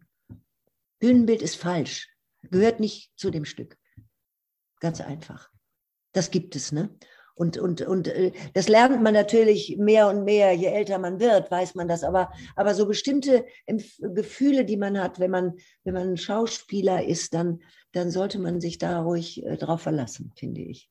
Ja. Und äh, bei Professor Willi Schmidt hätte ich äh, nicht sagen können, äh, können Sie vielleicht die Ranken da wegnehmen oder äh, so. Das, das ging nicht. Ne? Das war ein alter Herr der hatte auch schon bei Gründgens Bühnenbilder gemacht. Ich hatte auch, als ich ihn zu Hause besuchte, so, so ein Bühnenbildentwürfe gesehen, die, die standen da im Bücherschrank. Und dann sah ich auch dieses ganze Girlandige, so ein bisschen girlandige Räume und dachte, naja, das wird er ja wohl nicht machen jetzt bei, bei Savannah Bay, bei, bei Duras. Und dann stand das da wirklich wieder. Ne? Das, der war in der Zeit stehen geblieben irgendwie. Und dann dann hatten wir natürlich ein Gespräch, das ist natürlich immer furchtbar, wenn man sowas sagen muss und auch wenn man einen Regisseur umbesetzt, das ist auch nicht sehr erfreulich. Äh, dann sagte Marianne Hoppe, die auch da aus dieser alten Zeit kam, ganz pragmatisch, die hat gesagt, ähm, also Willi, dann nimmst du die Rang weg und so, räumst das weg, das hast du doch bei Gustav auch schon immer gemacht. Dann habe ich gesagt, aber Marianne, wir haben das so konkret benutzt, ich, ich, ich sitze da auf Stühlen, ich gebe dir Gläser, ich, ich, äh, wir, wir, wir, wir spielen ja dieses ganze konkrete Kiki da. Ne? Ja, na, dann wurde uns das erspart. Ja, ja aber ich, das ist wirklich ein krasses Beispiel. Ne? Ja, klar. Man, aber dass dieses zu wissen, ich sage, das kann ich, ich kann, ich halte das gar nicht aus, ne? Das nochmal spielen zu müssen, da, da wird man krank von, ne? wenn man weiß, das stimmt nicht, ne? Und da muss man die, so dieses, dieses Gefühl, diesen Instinkt von, aber äh, äh, es wirklich auch heute, es wird, würde, glaube ich, dieser, dieser Zwang, äh, der würde, glaube ich, heute gar nicht mehr so sein, ne? weil du kannst gegen so einen, der alte Professor Schmidt, da konnte ich ja, ich hätte aussteigen können und ich habe es eigentlich zu spät, je früher, desto besser. Ne? Das muss man dann schon sagen. Ne? Es sind hier jetzt noch drei Fragen im Chat. Außer ja. Miriam, du hast noch eine. Ich will dich jetzt nicht abwürgen. Ich hoffe, ich habe mich nicht totgeredet. Dann äh, Martin Klausen hat auch eine weitere Frage. Martin? Hallo, ja genau, guten Abend, vielen Dank. Ähm, Bist du auch in der alles Sprache bisherige? Schauspiel? Äh, na, ich bin der Nachfolger von Ihnen nächste Woche, der Gast von der Lisa Lukassen. Wie? Und äh, mich. Ach so. Ich, un, un, ja, genau. Genau, der Martin Ich- Klausen wird nächste Woche erzählen über seine Arbeit, Ah ja, ah ja. seine Arbeitsweise. Genau. Aber was ist seine Arbeit? Ist er Schauspieler oder ist er Regisseur oder was ist er? Genau, ja. Ach so, eine Mischung. Alles so ein bisschen. Ne? Alles so ein bisschen. Alles Wird klar. ja nächste Woche wieder sich einklinken. Ja, Genau, aber meine bist Frage doch- wäre- Entschuldige, bist du noch auf der Schule oder? Nein, nein, ich werde 50 nächstes Jahr. Ich, die Aufnahme jetzt ist jetzt gesehen. schon ein bisschen. Alles klar. Verstehe. Habe ich nicht Ähm, gesehen.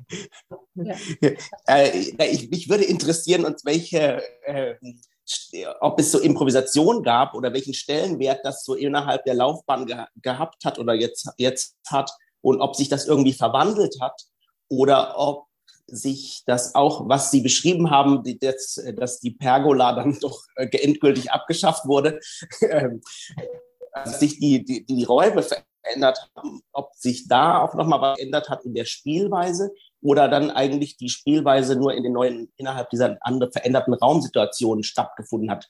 Weil, ähm, eben vor allem diese äh, Improvisation, das würde mich interessieren, ist, ob das mal punktuell aufgetaucht ist oder, oder sich gewandelt hat vom Stil oder von, von oder, oder eher der Text im Vordergrund stand. Ähm, ich glaube, auch bei Improvisationen ist der Text, wenn man den Text dann ganz am Anfang noch nicht so genau kann, man weiß ja, was man. äh, Ich finde immer wichtig, dass wenn man anfängt, äh, äh, ein- eine Szene zusammen zu spielen, äh, ich finde immer wichtig, dass man sagt, warum spielen wir das eigentlich? Was wollen wir eigentlich erzählen? Und dann kann man improvisieren. Man braucht ja irgendeinen konkreten Anhaltspunkt. Man kann nicht ins Blaue improvisieren. Es muss, es muss so einen Aufhänger geben, was man erzählen möchte oder was, was, wo, in welche Richtung das gehen soll. Sonst äh, wird es ganz allgemein und dann kommt eigentlich auch bei Improvisationen nichts raus, würde ich mal so sagen. Es muss so ein, es muss einen konkreten, eine Beschreibung geben. So. Äh, und so fängt, man fängt eigentlich, ich heutzutage würde ich sagen, äh, wenn wir anfangen zu probieren, äh, d- d- mit auf der Bühne zu improvisieren. Also natürlich hat man auch viel mehr Möglichkeiten, wenn es nicht ein zugebautes Bühnenbild ist, ne? so ein Raum, der fest äh, als wenn man einen offenen Raum hat. Da kann man ja äh, schon von der Bewegung her viel mehr erzählen. Ne? Äh, wobei auch da gibt es natürlich genau das Gegenteil. Ich weiß nicht, Marion, hast du späte Nachbarn gesehen, Alves Hermanis? Ganz detailliert, ganz fitze kleine Bühnenbilder, alles ganz äh, realistisch. Aber äh, das, es gibt immer Ausnahmen, immer gibt es. Man kann nicht verallgemeinern. Ähm, ich weiß jetzt nicht, ob ich deine Frage richtig verstanden habe und richtig beantwortet habe. Oder ob du nochmal genauer nachfragen kannst. Naja, also äh, es hört sich jetzt so an, als ob es, äh, als ob Improvisation ist Improvisation oder gab, gab es auch unterschiedliche Stile oder hat sich das irgendwie verändert, das meine ich vielleicht. Also dass man vielleicht Ja. ähm, in den 80er Jahren anders improvisiert hat als davor oder, oder danach. Ja, es gab, oder- es gibt auch Regisseure, die haben. Es gab, es gab, es gibt Regisseure, die, die große Vorlieben schon vor langer Zeit. Ich weiß, ich habe, ich habe zweimal mit, äh, ich weiß nicht, ob der euch noch ein Begriff ist, Muchta Samurai gearbeitet. Der war so ein, so, so ein Improvisations, äh, äh, Liebling, der hat das so geliebt. Der machte so Stunden Improvisationen. Äh, da war aber sozusagen so ein Anlass, der glaubte immer, dass, dass die Schauspieler, das, der ließ die improvisieren, bis die irgendwie völlig erschöpft und außer sich waren. Und dann kam es auch zu so emotionalen Ausbrüchen und so. Äh, Da habe ich mal gesagt, ich, äh, also äh, du musst ich muss jetzt nicht improvisieren, damit ich da zu einem Gefühl komme und mich da äußern kann. Das kriege ich schon so hin. Da muss ich nicht lange improvisieren. Äh, man, deswegen meine ich immer, so ein genauer Anhaltspunkt ist eigentlich viel, viel schöner. Ne? Und dann hat er aber ganz kluge Inszenierungen gemacht. Äh, Wenn man sich zum Beispiel so ein Gorki vorstellt oder so ein, so ein ähm, äh, so Sommergäste, ähm, äh, wo, wo, wo ganz viel großes Personal ist. Und dann gibt es aber äh, einige Figuren, mit denen ich eigentlich nur ganz kurze Begegnungen habe und eine ganz kurze Szene und mal drei Sätze sage. Da muss man improvisieren, damit man die eigene Geschichte erweitern kann. Man weiß, wenn ich mir begegne und nur drei Sätze sage, da muss ich im Hintergrund so eine Geschichte haben. Und die improvisieren, dass ich ganz genau weiß, was der andere, wo der herkommt, was der macht und was wir für eine Geschichte haben. Das meine ich mit diesem konkreten äh, Improvisieren. Stehst du? Mhm. Mhm. Danke, ja. Ja. Dann kommen wir jetzt noch zu einer weiteren Frage von Friedrich Brückner. Ja, ähm, guten Abend, Frau Nütze. Ähm, yes. Ich wollte fragen, ob ich Sie äh, oder Ihnen eine persönliche Frage stellen kann. Ja, natürlich. Ich kann ja dann sagen, nein, die dann ja. nicht, aber bitte. Ähm, genau, und zwar wollte oder hat mich interessiert, wie Sie in Ihrer ja, langen Erfahrung als Schauspielerin Arbeits- und Privatleben unter einen Hut äh, ja, gesteckt haben oder wie Sie das vereinen konnten. Ja, ähm, das ist sicher gar nicht so leicht. Ich habe das immer gesehen, ich habe keine Kinder. Ich bin zwar verheiratet gewesen, bin auch wieder verheiratet. Äh, ich habe immer Männer gehabt, die mit dem Theater nichts zu tun hatten. Ähm, ähm, aber ich habe vor allen Dingen gesehen, weil ich habe eben, wie gesagt, keine Kinder, dass, wie das so war, bei Kolleginnen, die äh, Kinder hatten und dann gespielt haben. Ne? Ich erlebe das auch jetzt noch so. Ähm, es hat sich etwas sehr verwandelt. Es gab in dieser frühen Zeit auch noch so, dass äh, es gab so, ach Gott, das ist eigentlich, man schämt sich fast, dass man das sagen muss, aber es gab von Regisseuren oder Intendanten auch Äußerungen, dass man äh, für Frauen Kinder zu bekommen sei unkünstlerisch. So weit ging das. Das ist natürlich Menschenverachtung, das ist ganz grauenvoll. Aber das gab es bei nicht unbekannten äh, Menschen, ja.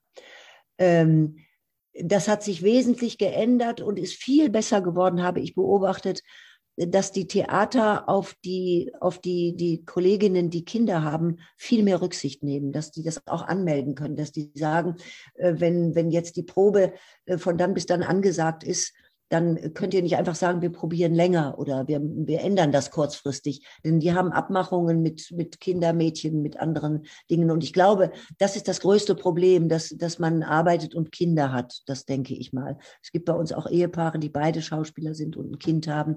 Die müssen sich das, das ist einfach wirklich eine, ich bewundere das sehr von absolutem äh, Disponieren und Organisieren, dass man das hinkriegt. Ja, das ist nicht einfach glaube ich. Aber es ist viel besser geworden, wie das Theater darauf Rücksicht nimmt. Das muss ich, muss ich sehr betonen. Ja. Ja. Ja, vielen Dank. Bitte. Dann haben wir noch eine Frage von Marie Brettschneider. Ja, ich glaube, ja, jetzt sieht man mich. Hallo. Hallo. Genau, ich bin im dritten Jahr Schauspiel und ähm, ja, ganz interessant. Äh, und zwar ist meine Frage, und ich bin fünf Minuten zu spät gekommen, deswegen hoffe ich, dass es nicht das Entree war. Äh, mich würde interessieren, was Sie dazu bewegt hat, überhaupt Schauspiel zu machen oder ob sich das geändert hat oder was, wenn man so lange spielt, ja, was bewegt Sie jetzt noch auf die Bühne zu gehen? Ist es irgendwie, ich will mit den Leuten in Kontakt sein oder ich will was gesellschaftliche Phänomene aufdecken oder ja, Frauenrollen zeigen, äh, die nicht nur die typischen drei sind aus den Stücken oder es ist einfach der Spaß, weil irgendwie bei mir, ich habe es irgendwie meinen Eltern, als ich im Kindergarten war, gesagt, so ich möchte Schauspielerin werden. Und da glaube ich nicht, dass ich an äh, daran gedacht habe, irgendwas in der Gesellschaft äh, politisch zu machen. So deswegen. Ich glaube, dass dieser sogenannte Spieltrieb äh, das Allerwichtigste ist. Man muss Lust haben, ja. äh, zu spielen und natürlich auch es zu zeigen. Also nicht nur für sich so, äh, sondern dass Leute dazu gucken auch und das sehen. Ja. Äh, dass man denen das zeigt, was man sich da ausgedacht hat oder was weiß ich. Bei mir ist es ganz anders. Ich, ähm, ich bin sehr, sehr spät überhaupt dazu gekommen. Das liegt aber an meinem, meinem Werdegang. Ich bin äh, ich, ich bin in eine Familie reingeboren worden. Ich habe noch eine Schwester, die ist älter. Mein Vater hatte eine Fabrik, eine Maschinenfabrik und hätte gerne einen Sohn gehabt. Den hatte er nicht. Es gab danach keine Kinder mehr, nur zwei Töchter. Und ich habe das irgendwie gemerkt und es kam mir aber auch sehr entgegen. Ich habe ihm den Sohn gespielt, den habe ich gespielt. Und der, die Folge war davon, dass ich eigentlich auch dann äh, sozusagen äh, Betriebswirtschaft studiert hätte, um die Firma zu übernehmen. Das wäre eigentlich die Folge gewesen. Mein Vater ist leider sehr, sehr früh gestorben. Und ähm, das war ganz furchtbar für mich, weil ich an ihm gehangen habe. Und es dauerte ein ganzes Jahr, bis ich aus irgendeinem Loch wieder hervorkam. Ich war eigentlich gar nicht mehr so richtig in der Welt. Und als ich nach diesem ein Jahr wieder so in der Wirklichkeit ankam, da wollte ich Schauspielerin werden. Und es war, mhm. es stand so fest wie das Amen in der Kirche. Ich wollte nichts anderes. Mhm. Und ich kann gar nicht sagen, ich sage dann immer, naja, der Sohn war meine erste Rolle, die Rolle, die erste Rolle meines Lebens oder sowas, ne? Kann man mhm. das sagen. Aber es war so, so notwendig, ne? Ähm, meine Mutter war immer ganz verzweifelt und sagte, ja, wenn Papa noch leben will, er will das verbieten, er könnte das so, oh, mit mir kannst du ja und so. Ja. Aber äh, deswegen, also das war, da habe ich überhaupt nicht gedacht, äh, was ich, was ich äh, erzählen will oder die Gesellschaft verbessern oder, oder im, ja. nein, überhaupt nicht, überhaupt nicht. Ich wollte das einfach und ich wollte es ums Verrecken wirklich. Ne?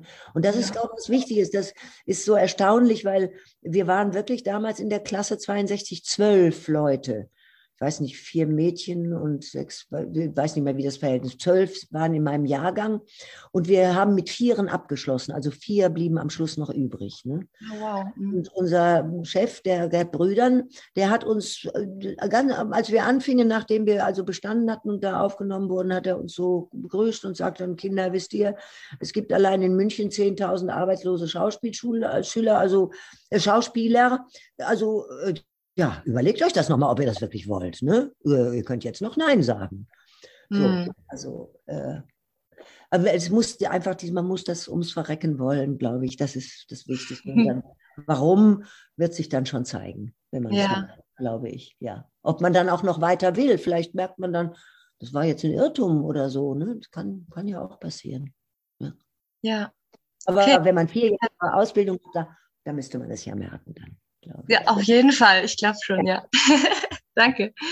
Jetzt kommt noch mal eine Frage von Axel, äh, Entschuldigung, von Alex Kappel rein. Ja, ja. Alex, Entschuldigung. Äh, ja, mich interessiert auch, was denken Sie über Ihr Publikum? Weil ich meine, Sie haben ja sehr lange Publikum, verschiedenes Publikum. Ja, ja das, das Publikum ist äh, äh, sehr unterschiedlich. Ne? Es ist sehr, sehr unterschiedlich. Ähm, äh, wir haben im Thalia Theater, jetzt rede ich mal von, von dem, was ich zuletzt so erfahre, ähm, sehr viele Abonnements. Das heißt, da sind viele Leute drin, die schon lange in dieses Theater gehen, auch darauf bestehen, dass sie auf diesem Platz sitzen und irgendwo anders. Und man merkt den Unterschied ähm, da, also in Premieren ist das so, weil Premieren sind auch natürlich, wie nennt man sowas, äh, eine Prestigefrage, ob man da in der Premiere an dem und dem Platz sitzt oder nicht. Äh, man merkt das manchmal, wenn man, wenn es Stücke gibt, wo man sagt, wir müssten in der ersten Reihe ein paar Plätze frei halten, weil wir spielen da, da sitzen mal Schauspieler, die stehen auf und gehen rauf und runter oder so. Und dann ist das ein Problem, den Premieren Leuten beizubringen, dass sie da leider nicht sitzen können in dieser Vorstellung. Das finden die schon, da fängt schon das Problem eigentlich an. Und ähm, äh, oder ähm, wenn, wenn das Abonnement groß ist, äh, dann merkt man eine äh, viel weniger, wie nennt man das, äh, ähm, offene Haltung vom Publikum äh, zur, äh, zur Bühne. Äh, so wie wenn die sagen, ja, jetzt äh, so sitzen und sagen, nur lass mal mal gucken wieder, was sie jetzt sich da zurechtgelegt haben. Ne? Ähm, und wenn, wenn viel freier Verkauf ist, dann merkt man, sind Leute, die kommen dann auch, um dieses Stück zu sehen, ne? nicht weil das jetzt gerade im Abo dran ist, dann ist sofort eine viel, eine viel interessantere oder interessiertere, man merkt das sofort, ob da Leute sind, die gucken und sagen, was ist da jetzt, was machen die so, so von der Aufnahme, das spürt man von oben sofort. Ne? So eine Wachheit. Und ähm, das macht natürlich dann auch viel mehr Spaß, muss man sagen. Und es gibt äh, so Publikum, es, es, man kann auch sein, dass ein falsches Publikum drin sitzt. Ähm, wir haben zum Beispiel, was sehr schön ist bei Pippi Langstrumpf, Erwachsene und Kinder immer drin. Aber das ist natürlich nicht, nicht für, für drei, vierjährige keine Inszenierung. Ich glaube auch, dass kein Drei-, Vierjähriger irgendwie äh, die, die, ähm, die Astrid Lindgren verstehen kann, wirklich. Ähm, und da, da, gibt es eben Eltern, die bringen dann so kleine Dötzchen damit und die sitzen drin und sagen, was macht die da? Was, was hat sie jetzt gesagt? Äh, dann, wenn da viele drin sind, dann, dann ist das schwer zu spielen. Ne? Ist schwer, dagegen anzuspielen, gegen die dann nur, wenn, wenn Musik ist, dann klatschen sie mit und so und sonst halt machen die da. Das ist, äh, das kann es einem schwer machen, ein Publikum, das, das nicht so offen ist für und sagt, ah, ja, mal gucken, ne, so, mal sehen, was da passiert. Sondern sagt, na, mal abwarten, was da passiert, ne, mal abwarten, so. Hm. Ähm, aber das, das, ähm, das, das trifft, glaube ich, das war auch früher so, ne? Das war auch früher so. Es gibt natürlich so, so, so, so, wenn man, wenn man sowas, wie wir, als wir Boto Strauß in Stuttgart gespielt haben, äh, da gab es zum Beispiel das, so Szenen, wir hatten ein wunderbares Bühnenbild, äh, das, das hat Boto Strauß auch so beschrieben, dass nicht der Vorhang so aufgeht, die Szene, sondern ein Vorhang, der so aufgeht. Das ist ja wie wenn man die Augen zu oder aufmacht, so ein bisschen ne? so und dann macht man die Augen auf und dann dann sieht man wieder was und dann gehen die Augen zu und dann kommt das nächste. Dann gibt es auch so ganz kurze, kurze Szenen. Da war, es war so ein Raum, wo in der Mitte so ein rundes, äh, rotes Sofa war, so ein etwas größerer Raum, wo ein großes Bild hing in diesem, in diesem Galerie. Und es waren fast alle Leute, die da am Abend vorkamen, standen so links am Bühnenbild so am Rand und guckten in die Richtung da, in die hintere schräge Ecke. Und dann ging die Klappe auf und wir standen da nur und haben so in diese Richtung geschaut, so in einer gewissen Spannung. Kommt da jetzt wer? Was ist da? Was ist da los? Und dann dauerte das vielleicht eine Minute und dann ging die Klappe wieder zu und sonst war nichts auf der Bühne zu sehen. Das war wunderbar, großartig. Aber sind Leute aufgestanden, sie haben, das, haben, sie haben den Saal verlassen und haben gesagt, wieso wollen die uns hier verarschen oder so? Das ist ja kein Theater, ne? wenn die da stehen und gucken und dafür äh, Klappe oder so. Ne? Also diese, äh, das war sensationell, fand ich. Ne? Und äh, auch viele andere, äh, äh auch Zuschauer fanden das toll, aber es gab dann die, die sagen, nee, das, äh, das, die wollen mich verarschen. Ne? Ja. Es gibt jetzt noch eine letzte Frage zum Schluss von Johanna und ich hoffe, sie hört es. Ja, ich versuche mich auch ein bisschen kurz zu fassen.